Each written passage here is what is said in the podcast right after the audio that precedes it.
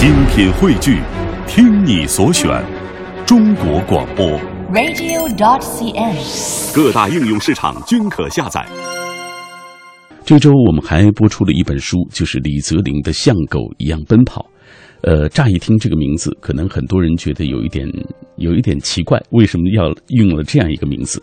但是分享过之后，很多人大呼感动，或者是有共鸣。比如说想念一座城，他说像狗一样奔跑，听着名字就是那样的洒脱，是不是我们的生活也要这样的随意一点呢？可人生有很多的无奈，我们不得不面对求学路上的孤独，不得不面对生活的不愉快。或许在别人看来，我们活得有那样的潇洒，可只有自己心里明白，我们活的不是潇洒，只是为了让自己的心里过得痛快一点儿。还有贺兰鸣笛，他说像狗一样奔跑，看似像作者玩世不恭的自嘲调侃，分享了之后才知道是致青春的一种洒脱的回眸，很励志。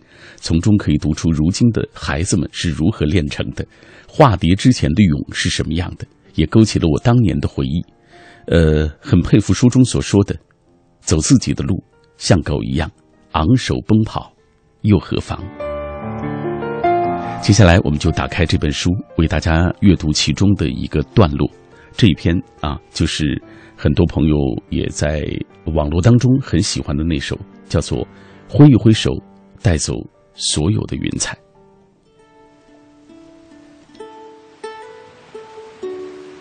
我曾知道一个故事，一群少年关于生离死别的第一次讨论，是在一次江边的打闹中，有人不慎落水。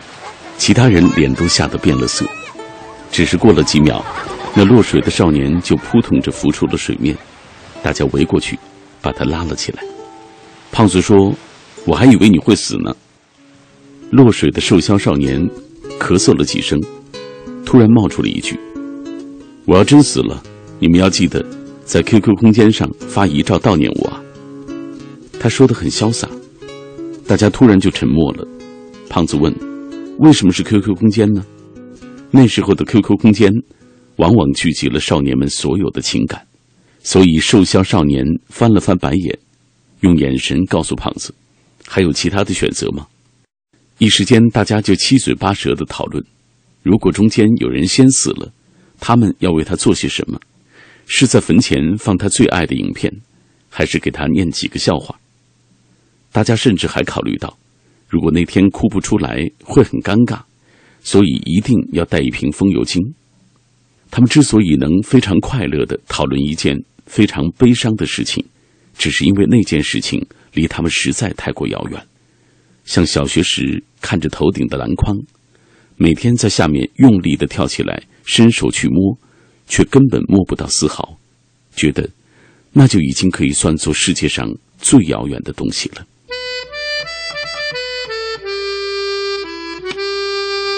那个年纪让少年们与这个世界保持了一种安全距离，但是他们当时是不得而知的。他们做的最多的事情就是急着长大，急着缩短那段安全距离，急着跳进这花花世界里一探究竟，用非常成熟的姿态做一些最幼稚的事情，所以难免就成了一群异类。而说起他们之间的特殊感情。就像胖子曾在作文里写到的，曾经没有人愿意理解你，然后还根据他们的理解给你贴满了标签时，有几个和你一样的人，相互把身上贴着的标签扯下来，并且与你形影不离。每一个眼神都在告诉你，我知道你不是这样的，我们都不是。那是他唯一一次超过三十五分，并写满了八百字的命题作文。题目叫做《陪伴我的人》。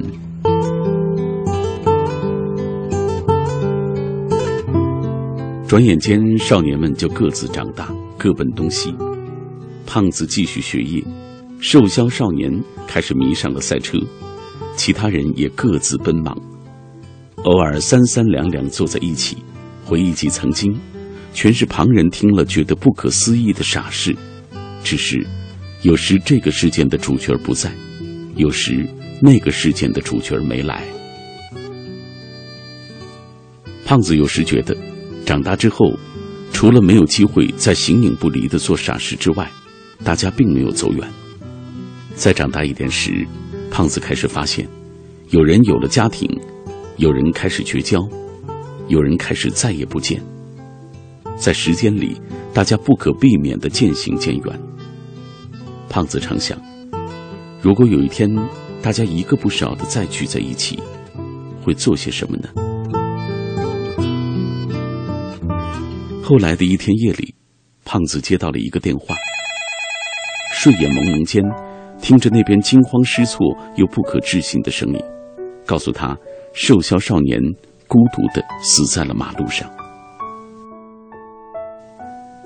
那夜，胖子拿起手机，翻开电话本，找到那些曾经的常用号码，一个一个扫过去，还没有拨号，就痛哭失声。谁能想到，久不联系的朋友再联系时，不是告诉他们一个有关快乐的聚会，也不是告诉他们有关自己的各种好消息，而是告诉他们，一起长大的人里，突然少了一个。也许那天夜里，大家各自在天南海北，想的都是：为什么那一次他叫我，我没出来？为什么我当初跟他喝酒，不肯喝完那半杯？为什么有时我会觉得他很烦？为什么是他给了我们第一次生离死别的体验？有人连夜开车，有人买了第二天一早的机票，恨不能立即朝他狂奔而去。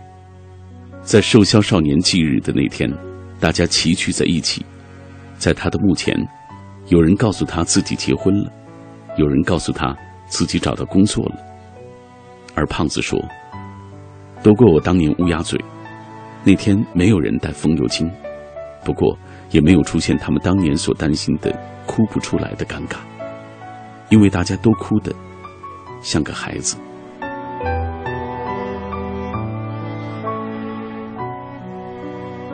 他们都记得死去的瘦削少年，当年一直没心没肺，喜欢假装潇洒，常挂在嘴边的口头禅就是：“你装什么淡忧伤啊？”因为那年很流行淡淡的忧伤。那年的他仿佛永远不会忧伤，并且永远鄙视忧伤，所以没人敢在他面前忧伤，还永远不能跟他喝酒剩半杯，因为他很看重潇洒。并且就此永远不能跟他讲道理，甚至那时会觉得他永远不会离开。但他们都忘记了一点，他总是那么的出人意料。《致青春》里面那个被卡车撞死的姑娘，电影里的表达她是幸运的，永远留在了青春少年时，有一群人永远怀念、永远爱戴她，而那些仍然存在的时光每一刻。都无法定格。